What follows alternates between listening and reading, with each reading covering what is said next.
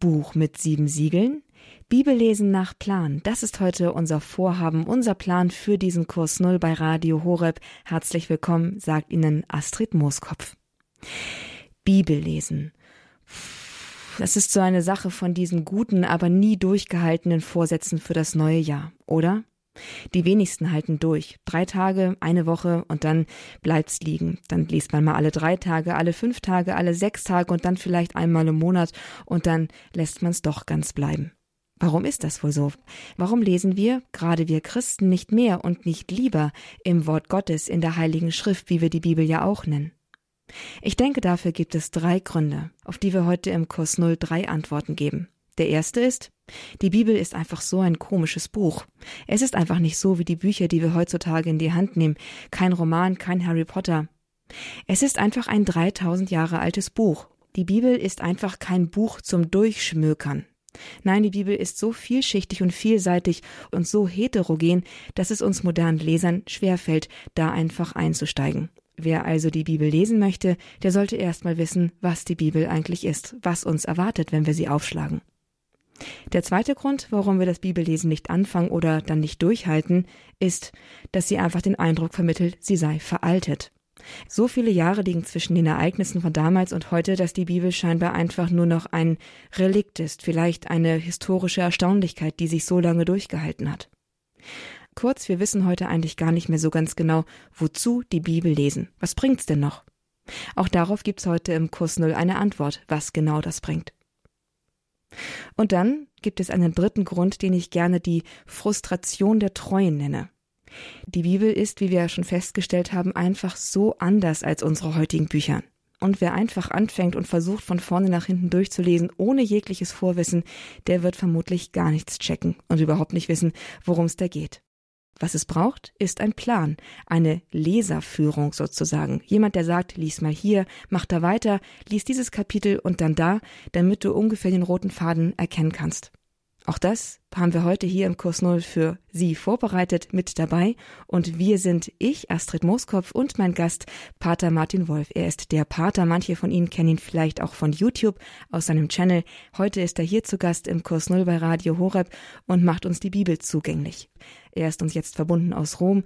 Dort lebt er und arbeitet er. Er ist Pater des Ordens der Oblaten der unbefleckten Jungfrau Maria, hat jahrelange Erfahrung in der Begleitung von Menschen in und zum Glauben hin und heute führt er uns hin zur Bibel. Er erklärt sie uns. Was ist die Bibel eigentlich? Die Bibel, was für ein komisches Wort, ist kein Buch, sondern sie ist eine ganze Bibliothek. Woher stammt eigentlich dieser Begriff Bibel?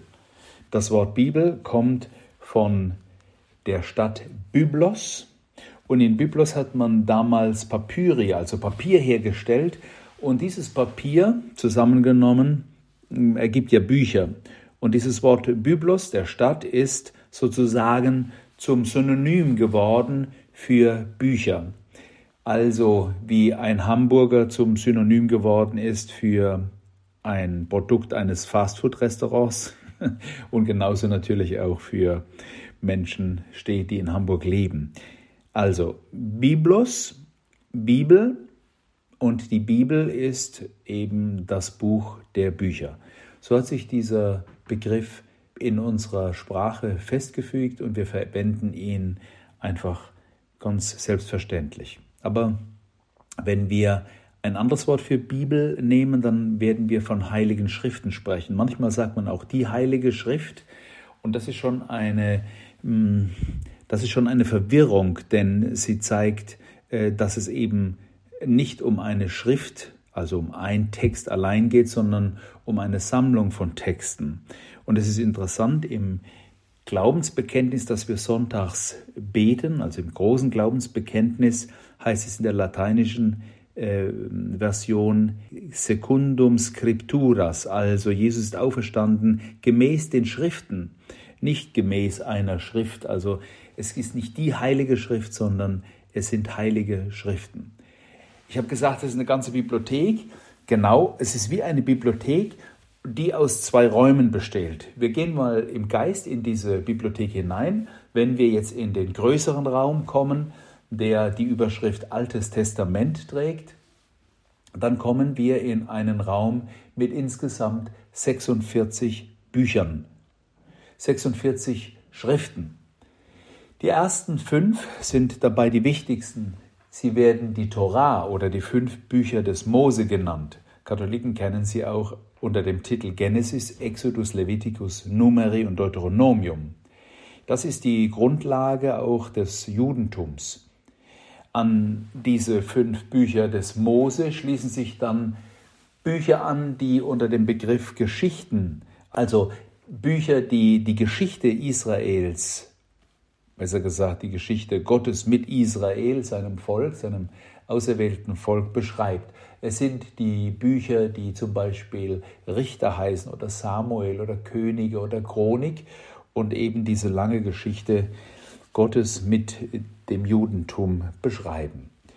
Dann gibt es so eine kleine Sammlung, die wir Weisheitsliteratur nennen. Weisheitsliteratur, das sind Texte, die meistens in griechischer Sprache verfasst sind und auch später verfasst wurden als die bereits genannten. Und diese Bücher helfen dem Menschen in seinem konkreten praktischen Leben. Da gibt es also zum Beispiel das Buch Hiob, in dem man mitgeteilt bekommt, wie wir sozusagen das Leid im Hinblick auf Gott verstehen können. Oder eine Sammlung von Sprichwörtern, oder auch der große Prediger, der Kohelle, der uns ähm, viel über ähm, unsere Lebensweise, aber auch unser, unsere, unser Verständnis von Welt und Wirklichkeit erklärt. Darüber hinaus eben auch eine Liedsammlung, nämlich die Psalmen von 150 Liedern, Psalmen, die wohl auch Jesus gesungen hat und wir heute auch in manchen Gottesdiensten singen oder beten wie sie die Juden auch noch heute in ihren Gottesdiensten verwenden. Dann gibt es die große Sammlung von Propheten, die man unterscheidet in die großen Propheten, die bekannten Propheten. Dazu gehört Jesaja zum Beispiel oder Jeremia, aber auch Ezechiel oder Daniel. Und dann eben die zwölf kleinen Propheten, klein nicht weil sie weniger Bedeutung hätten, sondern weil sie kürzer sind manchmal nur vier oder fünf äh, Kapitel beinhalten. Zu denen gehören zum Beispiel Hosea oder Amos, der große äh, Sozialkritiker, oder auch Sacharja, in dem die, die Geburt Jesu äh, aus einer Jungfrau ähm, prophezeit wird. Also wir sehen, hier haben wir die erste Sammlung in diesem ersten Raum, den wir Altes Testament nennen. In dem etwas kleineren Raum auf der anderen Seite dieser Bibliothek finden wir 27 Schriften. Auch hier sind die ersten fünf, man kann das so parallel sehen, die wohl wichtigsten. Das sind die vier Evangelien nach Matthäus, Markus, Lukas und Johannes und die Apostelgeschichte, die als zweiter Teil des Lukas-Evangeliums von Lukas verfasst ist. In den Evangelien wird uns die Geschichte, das Leben und die Lehre Jesu nahegebracht. In der Apostelgeschichte hören wir dann, wie es nach der Auferstehung des Herrn mit der jungen Gemeinde gleich am Anfang weitergeht. Dann gibt es die sogenannten Briefe des Paulus, Rökoko, Kal Ephil, Kol, Tessa, Tessa, Tim, Tim, die Philemon, Hebräer, so haben wir das in der Theologie gelernt als kleines Merkrätsel, um diese Briefe des Apostels Paulus nicht zu vergessen. Römerbrief oder die Briefe an die Korinther, an die Galater, die auch feste Bestandteile unserer Gottesdienste sind. Daneben gibt es dann die sogenannten katholischen Briefe. Katholischen Briefe deshalb, weil sie sich an die Gemeinde im Allgemeinen wenden und der Titel dieser Briefe sich nicht an den Adressaten richtet, sondern an den Verfasser. Also zum Beispiel der Brief des Jakobus oder die beiden Briefe des Petrus oder die drei Briefe des Johannes.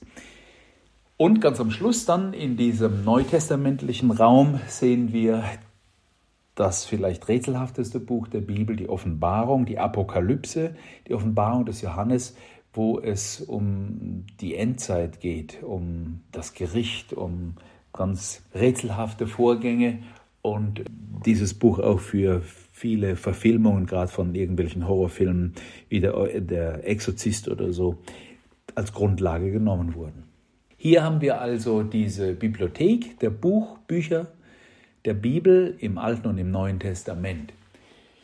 Nun müssen wir schauen, die Bibel mit ihren Büchern hat natürlich nicht nur einen Autor, sondern es gibt etwa 40 Schreiber, die diese Texte verfasst haben. Sie sind in drei Sprachen geschrieben, ursprünglich eben in Hebräisch oder auch teilweise in Griechisch oder auch in Aramäisch oder zumindest Teile davon sind in Aramäisch geschrieben. Das ist ein hebräischer Dialekt, den wohl Jesus auch gesprochen hat. Sie bedecken einen Zeitraum der Entstehung von etwa 1000 Jahren.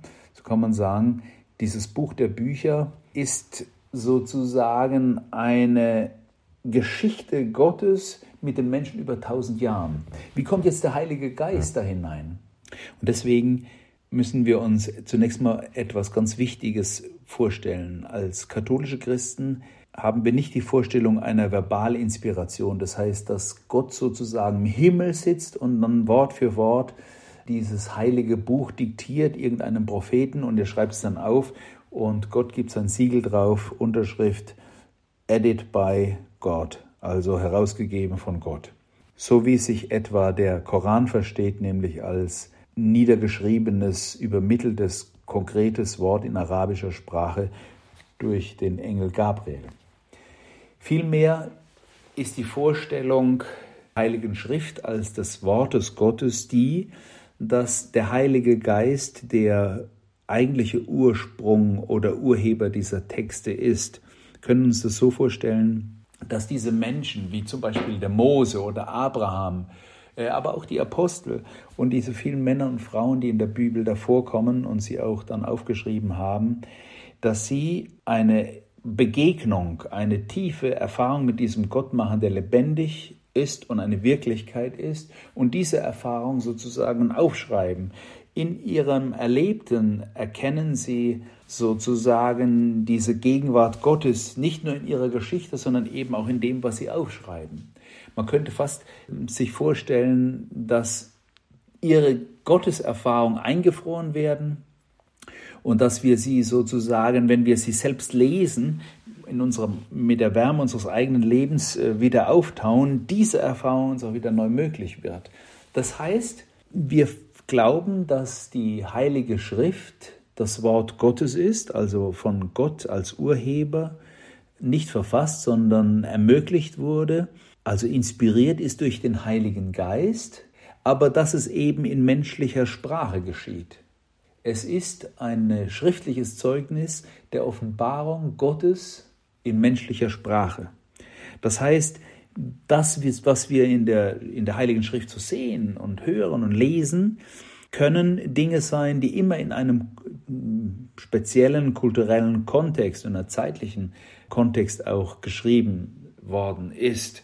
Das heißt, wenn man damals ein Weltbild hat, das dem modernen wissenschaftlichen Weltbild entspricht, heißt das nicht, dass die Bibel sozusagen falsch wäre, sondern es sind menschliche Worte benutzt und Bilder, damit der Mensch es überhaupt verstehen kann, die das Wort Gottes und den Inhalt, die Offenbarung Gottes tragen.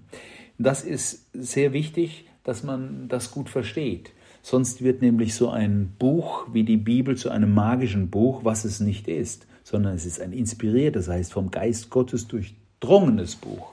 Es ist für uns Katholiken die Basis zusammen mit der Tradition, auf der die Kirche und das Lehramt steht. Und das ist wirklich eine wunderbare Geschichte, denn die Heilige Schrift ist etwas, was auch von der katholischen Kirche über 2000 Jahre immer wieder redigiert und verfasst und neu herausgegeben und überliefert worden ist. Es ist ein Zeugnis, ein schriftliches Zeugnis der Offenbarung Gottes. Und dieser Gott offenbart sich natürlich nicht nur in der Schrift, sondern eben immer wieder im Laufe der Menschheitsgeschichte. Aber hier haben wir sozusagen diese Offenbarung verdichtet und auch schriftlich vorliegen. Der heilige Paulus schreibt in seinem ersten Brief an die Gemeinde in Thessaloniki, an die Thessalonicher, etwas ganz Interessantes. Hören wir da mal rein.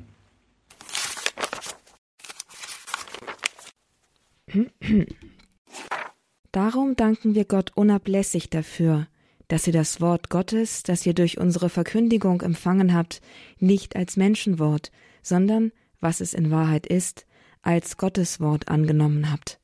Und jetzt ist es in euch, den Glaubenden, wirksam. Ist das nicht ein wunderbarer Text, den der Paulus das seiner Gemeinde in Thessaloniki schreibt? Es ist das Wort Gottes, das verkündet wird und das angenommen wird. Und hier sind wir an einem wichtigen Punkt. Die Heilige Schrift muss ich als Christ wirklich auch annehmen als das Wort Gottes. Ich habe mal als Schulseelsorger mit einem Oberstufenschüler gesprochen, der von sich behauptet, er sei Atheist. Der sagte, Pater, ich habe die Bibel gelesen, danach bin ich Atheist geworden. ich habe mir gedacht, ja, vielleicht hast du die mit einer falschen Brille gelesen, ja. Dann würde ich vielleicht auch Atheist werden. Aber es zeigt auch, dass Menschen, die die Heilige Schrift lesen und darauf vertrauen, dass Gott durch diese Heilige Schrift ihnen etwas sagt, die Heilige Schrift mit einer ganz anderen Aufmerksamkeit lesen. Deswegen ist es wichtig, was der Paulus da schreibt, das, was ihr angenommen habt, nämlich das Wort Gottes, das ist wichtig, dass ich als Christ eine Entscheidung treffe, das Wort Gottes als das, was es in Wahrheit auch ist, nämlich kein Menschenwort, sondern das Wort Gottes in menschlicher Sprache auch akzeptiere. Das ist ein Glaubensakt, den ich tun muss. Es ist etwas, das mit Vertrauen zu tun hat, wie wenn ich einem Menschen vertraue, weil ich weiß, dieser Mensch, der hat Ahnung, der hat Erfahrung und der will mir gut. Und deswegen muss ich als Christ genau dieselbe Entscheidung treffen, zu glauben, dass, dass Gott, dass die Bibel das Wort Gottes ist, dass es wahr ist, dass es mir was zu sagen hat und dass es gut für mich ist, dass es mir gut will. Und deswegen ist der Blick auf den Absender sozusagen wichtig. Ja? Wenn ich eine E-Mail bekommen habe, in der steht, ich liebe dich, ist es ein Unterschied, ob äh, dieses E-Mail von meiner Frau kommt äh, oder einem Freund, einer Freundin, oder ob es von einem Versandhaus für Erotikartikel kommt. Insofern ist es schon wichtig, ob ich die Bibel lese in dem Sinne, dass sie sozusagen ein Wort Gottes ist an mich heute oder ob es halt ein historischer Text ist oder vielleicht Weltliteratur, die ich faszinierend finde, aber die mich letztlich nicht zur Umkehr oder zur Veränderung äh, oder zu mehr Glauben aufruft. Der große evangelische Theologe Bonhoeffer, der hat einmal gesagt, ich muss die Heilige Schrift gegen mich lesen, das Evangelium gegen mich lesen, nicht für mich. Was er damit meint, ist, dass ich mir die Heilige Schrift nicht so aussuche und das, was mir passt, wie das viele äh, in unseren Breitengraden ja auch machen, gerade auch Theologen, die dann sozusagen das, was passt, alles rausnehmen, alles, was sozusagen schwierig ist oder was mich auffordert oder was vielleicht auch unangenehm oder politisch nicht korrekt ist, dass das einfach entweder gecancelt wird, ist also nicht mehr wahr, oder dass es einfach versteckt wird und man spricht nicht mehr drüber, äh, oder dass man es irgendwie in einer ganz äh, schwurbeligen äh, Weise dann uminterpretiert, dass dann der Text genau das Gegenteil plötzlich sagt als das, was geschrieben steht. Also hier ist es wichtig zu wissen, wer ist der Absender. Und der Absender ist für mich als Christ, der auf diesem Fundament der Heiligen Schrift steht, Gott selbst, sein Heiliger Geist. Glaubst du das? Wenn du das nächste Mal in der Messe bist und in der Heiligen Messe wird am Sonntag wenn es so gemacht wird, wie es sich gehört, insgesamt drei Lesungen vorgelegt, nämlich aus dem Alten Testament und aus dem Neuen Testament und dann ähm, aus dem Evangelium. Und dazwischen gibt es zwischen erster und zweiter Lesung noch ein Psalm, der auch Teile des, des Alten Testamentes ist. Dann lade ich dich ein, einfach mal, bevor du das hörst, zu sagen, so Gott sprich du jetzt zu mir. Sag mir durch dein Wort, was du heute von mir willst. Und ich glaube, mit diesem kurzen Gebet wird sich deine Aufmerksamkeit verändern und du wirst plötzlich merken, dass die Heilige Schrift zu dir spricht. Vor allem seit ich Priester bin, erlebe ich das immer wieder, dass dann Texte aus den Gottesdiensten, aus dem Stundengebet plötzlich so lebendig werden, wie wenn die hervorgehoben werden, äh, wie wenn die sozusagen unterstrichen sind, äh, das hier bist du gemeint. Und dann wird Schrift lebendig, wie der Paulus ja auch an die Thessaloniker schreibt, das Wort Gottes, das er angenommen habt und in euch lebendig geworden ist. Ist das nicht wunderbar? Dieses Wort Gottes muss in uns lebendig werden. Darum geht's. Es muss lebendig sein. Ich wünsche dir, dass, dass dir das gelingt und was für einen Einfluss dieses Wort Gottes auf unsere Kultur, auf unsere Geschichte und auch auf unsere Sprache hat, das werden wir dann im nächsten Teil mal näher unter die Lupe nehmen. Bis dahin, bleibt dran. Auf jeden Fall bleibt dran beim Kurs Null bei Radio Horeb, wenn es um das coolste und überraschendste Buch der Welt geht, nämlich die Bibel. Und um die Kraft, die Wirksamkeit und die Bedeutung des Wortes Gottes in der Bibel geht's auch jetzt bei Hillsong mit Your Word, dein Wort. Bevor die Erde ihr Fundament kannte, riefst du den Staub ins Sein. Und selbst am Ende, wenn alles vergeht, dann wird dein Wort noch ewig bestehen. Hillsong mit Your Word hier bei Radio Horeb im Kurs Null.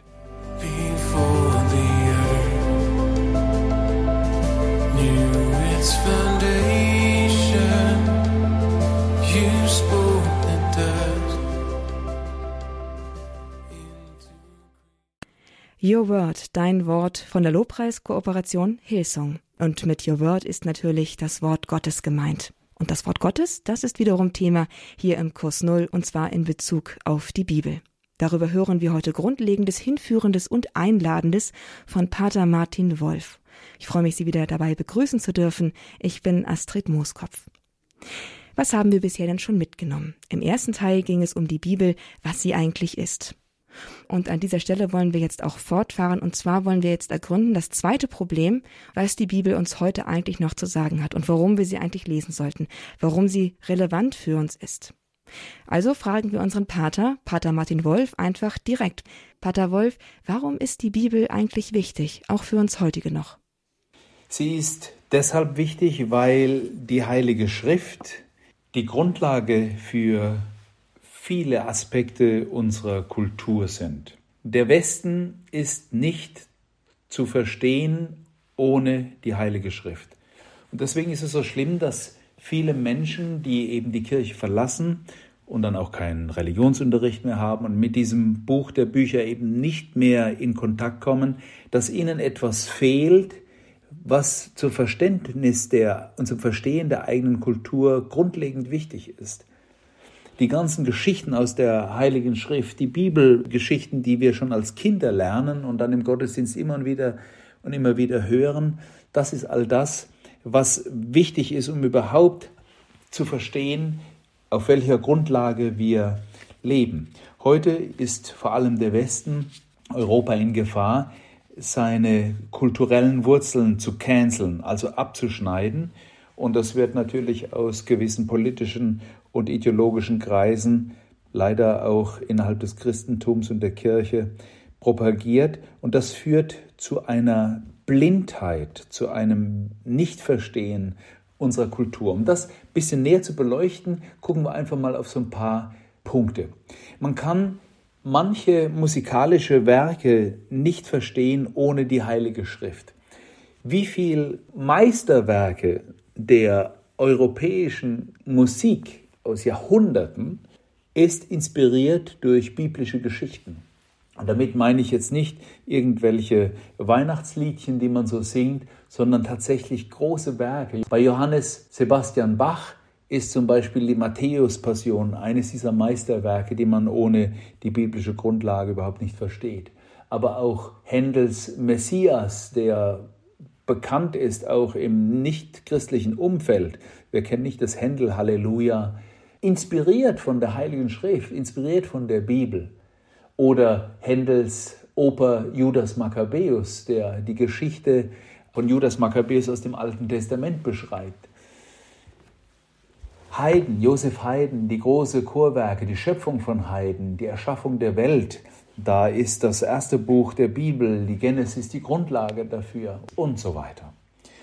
Allein in der Musikgeschichte und auch nicht nur in der weiter zurückliegenden klassischen Musikgeschichte, sondern auch in, in, in moderneren Werken, Zum Beispiel das Halleluja von Kochen ist ohne biblische Grundlage kaum einzuordnen. Darüber hinaus kann der Blick in die Architektur, die aus der Bibel sich speist und inspiriert werden, uns helfen, die Bedeutung dieser Texte aus dem Alten und Neuen Testament zu verstehen. Wer schon mal in Rom war, im Petersdom, dem wird auffallen, dass der ganze Petersdom innen durchzogen ist von einem Laufband mit einem Text in griechischer und lateinischer Sprache, das sind Texte aus der Heiligen Schrift, die die Grundlage für diese Petersbasilika sind. Die mittelalterlichen gotischen Dome, vor allem in, in Frankreich, in, in England, aber auch bei uns in Deutschland, sind ja voll mit biblischen Anspielungen, mit biblischen Erklärungen, das sogenannte Bibel der Armen, Bilder, Fresken, die dort dargestellt werden, sind Meisterwerke der Architektur, Guckt euch mal eine gotische Kathedrale, zum Beispiel in Reims äh, in Frankreich oder in Chartres an und ihr werdet diese ganzen Steinskulpturen, die Geschichten erzählen, überhaupt nicht verstehen, wenn ihr nicht vorher in der Bibel gelesen habt. Das ist eine großartige Geschichte. In Stein gemeißelt oder in Bronze gegossen, diese Architektur atmet sozusagen diese inspirierten Texte der Heiligen Schrift. Aber nicht nur die Architektur, sondern auch die Bildhauerei. Wer kennt nicht die weltberühmte Pietà des Michelangelo Bonarotti in Rom, wo Maria sitzt und den toten Jesus in Armen hält? Wenn ich mich vor diesen Skulpturen hinsetze, sie anschaue und verweile und sie meditiere, ist das wie ein Bibellesen ohne Text, sondern mit anderen Sinnen. Der inspirierten Schrift, also von der geistdurchwirkten heiligen Schrift. Und das ist ein wunderbarer Ausdruck unserer christlichen Kultur, die heute leider immer mehr diffamiert wird. Aber daneben gibt es eben auch ganz andere Dinge, zum Beispiel in der Literatur. Die europäische Literatur ist nicht zu verstehen ohne die Bibel. Manche Bücher versteht man nur, wenn man die Bibel kennt und manche biblischen Texte erschließen sich auch erst über große Werke der Weltliteratur. Wen haben wir denn da? Zum Beispiel Heinrich Heine. Der hat eine Ballade über die Weissagungen Daniels am babylonischen Königshof beschrieben. Oder es gibt den Hiob von Josef Roth oder Fjodor Dostojewski, Schuld und Sühne oder Goethes Faust. Alles Texte, die sich aus der Heiligen Schrift speisen. Thomas Mann, großer Roman, Josef und seine Brüder, das ist eine, äh, eine literarische Verfassung einer Geschichte aus dem Alten Testament, eben des Josef und seiner Brüder, der da ins Exil verkauft wird und ganz spannend dann in Ägypten zu Ansehen und Einfluss kommt. Und hier fragen wir uns natürlich dann immer, ist Bibellesen nur etwas für die Seele und damit es mir und Gott gut geht oder hat es vielleicht auch noch einen anderen Effekt? Und der andere Effekt ist eben, wenn ich mit meiner Familie aufwachse in diesem Bibellesen, in diesem Bibelhören während der Gottesdienste, in diesen erzählten Geschichten aus der Bibel, dann ist es für mich auch so etwas wie eine Hilfe, meine eigene Kultur tiefer und besser zu verstehen. Bertolt Brecht ist einmal gefragt worden nach seiner Lieblingslektüre und er antwortete, Sie werden lachen, es ist die Bibel. Aber es gibt noch ganz andere Dinge, nämlich Worte aus der Heiligen Schrift, die sich in unsere deutsche Sprache hineingeschlichen haben. Unsere ganze Sprache ist voll mit Bibel. Selbst wenn ich aus der Kirche ausgetreten bin, ich komme nicht aus um die Bibel drumherum. Zum Beispiel, wer anderen eine Grube gräbt, fällt selbst hinein. Das kommt aus den Sprüchen im 26. Kapitel. Oder der Herr gibt es den Seinen im Schlaf. Oder Hochmut kommt vor dem Fall. Ja, oder der Mensch denkt, Gott lenkt. Das sind alles Zitate aus der Heiligen Schrift. Aber auch geflügelte Worte wie zum Beispiel, wenn man das Kinderzimmer anschaut und sagt, das ist ja ein Tohu Wabohu, dann ist das ein Hinweis auf das hebräische Wort aus dem Buch Genesis, wo es heißt, am Anfang alles war wüst und leer.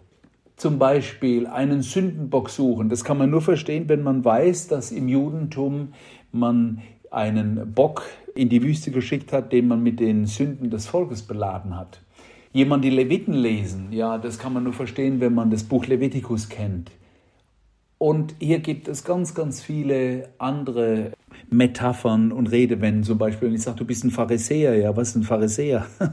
viele wissen, dass damit ein Heuchler gemeint ist. Aber wenn man hinschaut, weiß man, dass Pharisäer eine Gruppe von frommen Juden waren, die eben mit Jesus äh, manchmal auch im Clinch gelegen sind. Was hinausposaunen, ein Dorn im Auge haben oder im Dunkeln tappen der wahre Jakob, auch das stammt aus der Bibel, nämlich aus der Genesis. Wenn ich etwas auf Herz und Nieren prüfe, stammt das aus dem Psalm 7.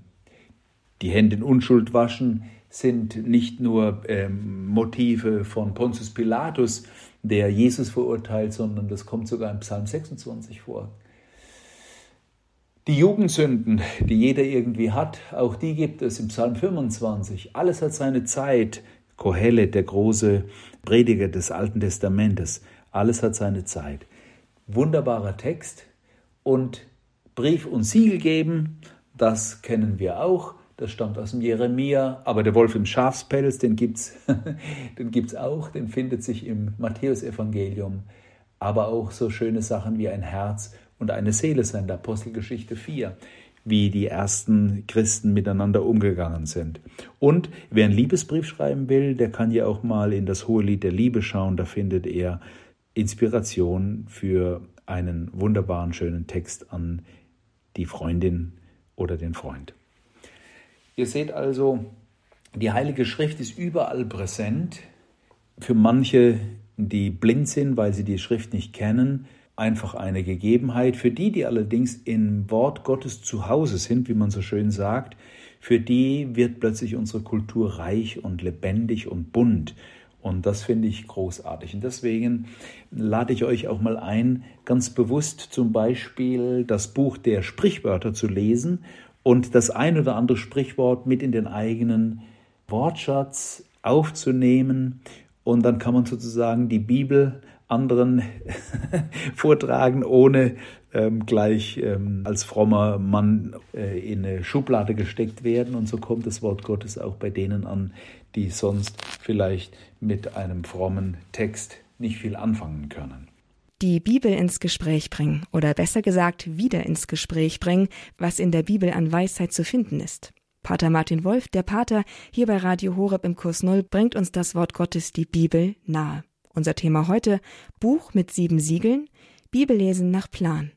Und damit geht's auch gleich weiter, dann mit einigen Vorschlägen, wie das mit dem konkreten Bibellesen dann auch klappen kann. Welche Bedeutung das Wort Gottes bekommen kann, wenn man es regelmäßig liest, davon singen jetzt Keith und Christian Getty in Every Promise of Your Word, zu Deutsch jede Verheißung deines Wortes. da heißt es am Anfang, vom Aufgang der Sonne bis zum Untergang werde ich mich auf jede Verheißung deines Wortes verlassen, machtvolle Worte stark zu retten, die niemals vergehen. Ich kann mich auf jede Verheißung deines Wortes verlassen. From the breaking of the dawn to the setting of the sun, I will stand on every promise of your Kurs Null bei Radio Hore mit den Grundlagen des Christseins. Schön, dass Sie mit dabei sind. Ich bin Astrid Mooskopf. Buch mit sieben Siegeln, Bibellesen mit Plan. Das ist es, was sich vielleicht mancher schon gedacht hat, der sich die 1400 dünnen Seiten der Bibel durch die Finger hat gleiten lassen. Was es braucht, ist ein Plan, um da durchzukommen. Und mit genau so etwas sind wir hier heute zur Hand im Kurs Null, nämlich mit einem Plan, wie es mit der Bibel gehen kann, wie man da einmal erfolgreich durchkommt. Warum Bibel lesen, wie und wie oft? Pater Wolf ist der Pater zu Gast im Kurs Null bei Radio Horeb und beantwortet uns jetzt die Frage, warum und wie, Pater Wolf, muss und kann man die Bibel eigentlich lesen? Als Christen müssen wir zu Hause sein in der Heiligen Schrift. Zu Hause sein heißt, man muss sozusagen wohnen im Wort Gottes. Das Wort Gottes soll mich irgendwie auch umfangen. Deswegen hier einfach mal ein paar praktische Tipps, wie du mit dem Wort Gottes umgehen kannst. Also, zum Ersten, Bibel ist dafür da, dass man sie liest. Baue in deinen Tagesablauf, ich würde sagen, man sollte das auch tatsächlich täglich tun, Bibellektüre ein. Das heißt, es ist eine bewusste Entscheidung, Texte aus der Heiligen Schrift zu lesen. Wie geht das? Entweder nehme ich mir vor, die Texte, die täglich für die Gottesdienste vorgesehen sind, einfach aus dem Internet runterzuladen und die zu lesen. Ganz einfach und schlicht, damit den Tag zu beginnen. Diese Texte sind vielleicht manchmal inspirierend, manchmal aufrüttelnd, manchmal vielleicht auch langweilig, manchmal sagen sie einem gar nichts. Aber ich glaube, dass es wichtig ist, dass man mit einer großen Treue und auch Regelmäßigkeit eben das Wort Gottes lesen soll. Das nützt nichts, wenn, wenn du dein Bibelbuch in Regal stehen hast oder meinetwegen auch irgendwie schön präsentierst, aber du dieses Buch nie öffnest. Du kannst dir deine Bibel den Kopf schlagen, da kommt der Heilige Geist nicht ins Hirn.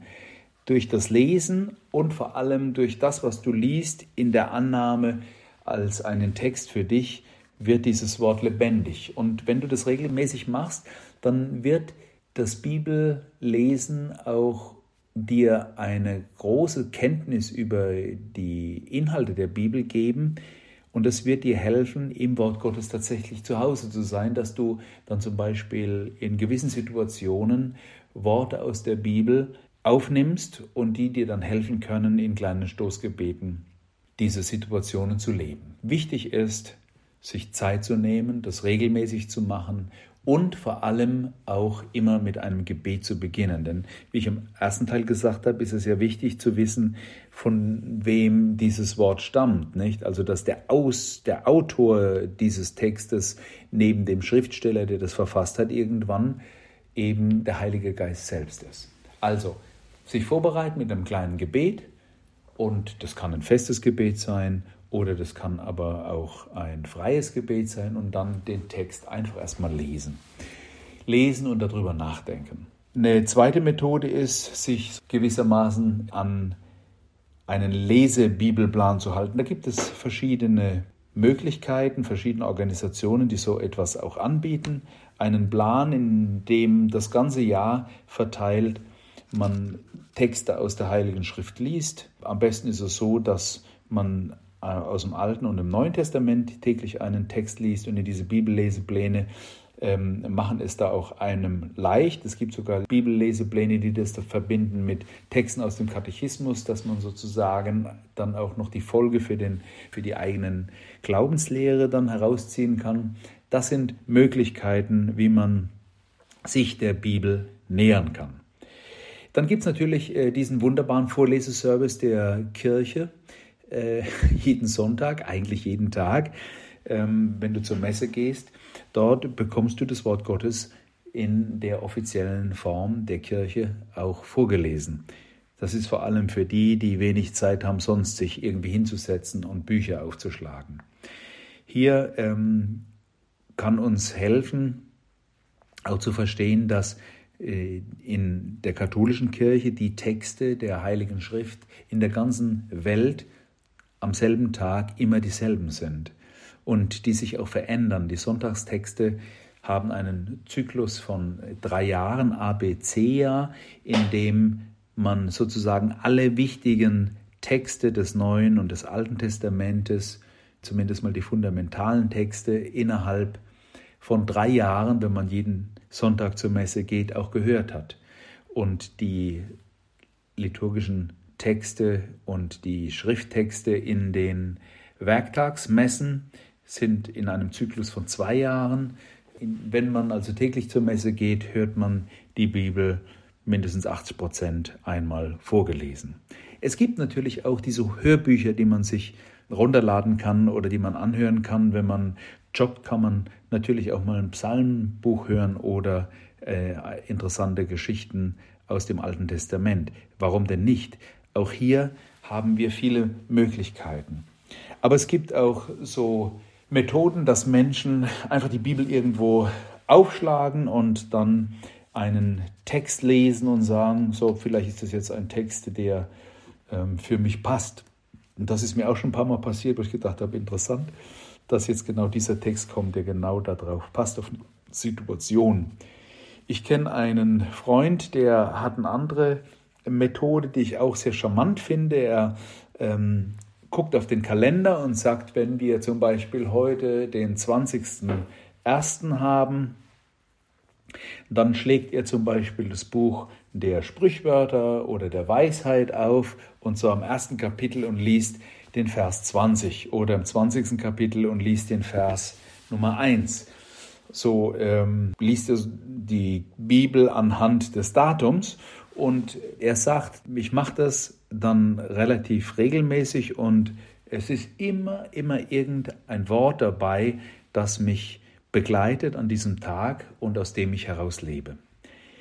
Aber es geht bei der Frage der Annahme des Wortes Gottes und, und in dem Wort Gottes zu Hause zu sein, auch darum, dass ich mir beim Bibellesen auch gewisse Methoden vorstelle. Das heißt, ich kann mir zum Beispiel einen Text aus dem Neuen Testament, aus dem Evangelium, eine Geschichte mit Jesus, die kann ich mir vorlesen und dann gehe ich Schritt für Schritt diese Geschichte durch und stelle mich hinein in diese Geschichte, zum Beispiel als einer derer, die da genannt sind. Das kann vielleicht der Zöllner sein oder das kann äh, irgendeine Figur, die da genannt ist, mit der ich mich vielleicht identifiziere, sein und kann dann anhand dieser Methode mich sozusagen hinein zu beamen in diese Geschichte, diese, diesen Text ganz neu entdecken. Zurzeit gibt es ja auch diese Bibelverfilmung The Chosen. Wenn ich mir solche Filme anschaue und dann den Text lese, helfen mir diese Bilder solcher Filme auch diesen Text neu zu verstehen. Aber wichtig ist immer auch die Frage, was hat dieser Text mit mir zu tun? Also ich kann den Text so lesen aus einer inneren Distanz heraus, dass er bei mir gar nichts auslöst. Aber ich kann mich natürlich immer fragen, was sagst du Gott mir jetzt durch diesen Text?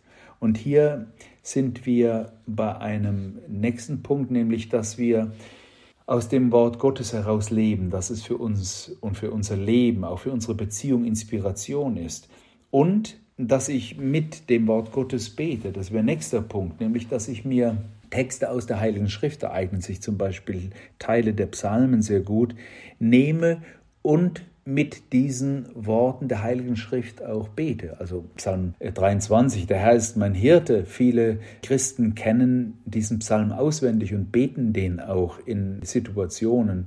Aber man kann auch so kurze Texte aus der Heiligen Schrift zu Stoßgebeten machen. Zum Beispiel, O Gott, komm mir zu Hilfe, Herr, eile mir zu Hilfe.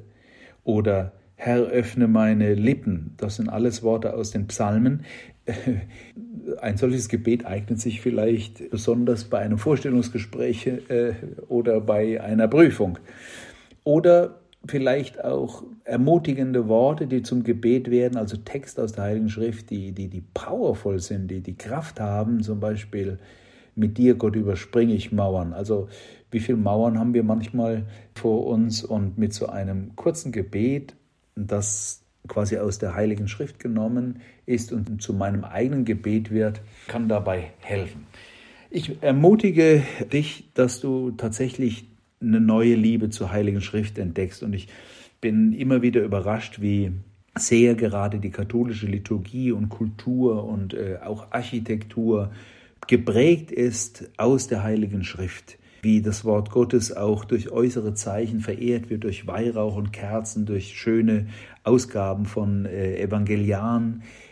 Und das soll nicht nur irgendwie ein äußerer mh, hm, Pomp oder so sein, sondern das soll dich als Christ, als Christin tatsächlich inspirieren, um eine Liebe zu dieser heiligen Schrift zu erlangen. Willst du Jesus und Gott kennenlernen, dann lies in der heiligen Schrift. Dann wirst du viel von ihm erfahren. Er wird dich inspirieren.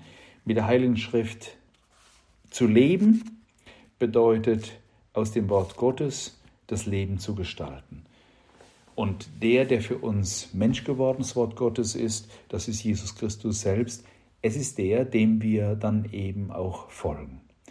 Die Treue zur Heiligen Schrift heißt immer auch, und das möchte ich euch am Ende auch mitgeben, dass man nicht die eigenen Ideen, Vorlieben und Ideologien zum Maßstab der Auslegung macht, sondern dass man das Wort Gottes so sprechen lässt, dass es etwas verändert in mir und dass das Wort Gottes mich auch verändern darf.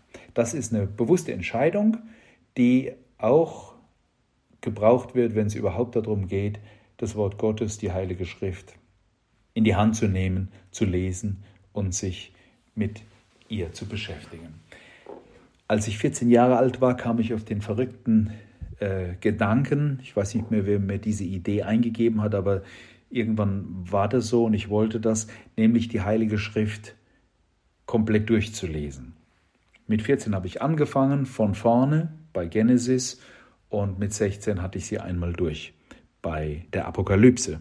Vieles habe ich nicht verstanden, manches war langweilig, vieles war spannend, manches war nur interessant und an manchen Stellen hat mein Herz gebrannt, als das Wort Gottes plötzlich in mir gesprochen hat, es lebendig geworden ist. Ich wünsche dir diese Erfahrung, dass das Wort Gottes in dir lebendig wird und dass dein Herz brennt ähm, und dass du dieses Wort Gottes und damit den Sohn Gottes und Gott selbst liebst und ihm immer tiefer folgst und auf sein Wort hörst.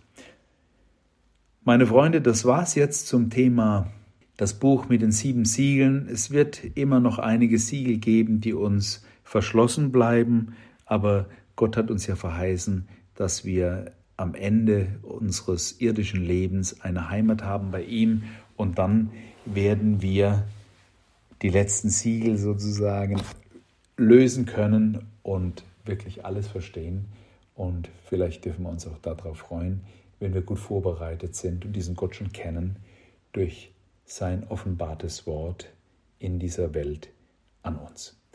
Wir hören uns bald wieder. Euer Pater.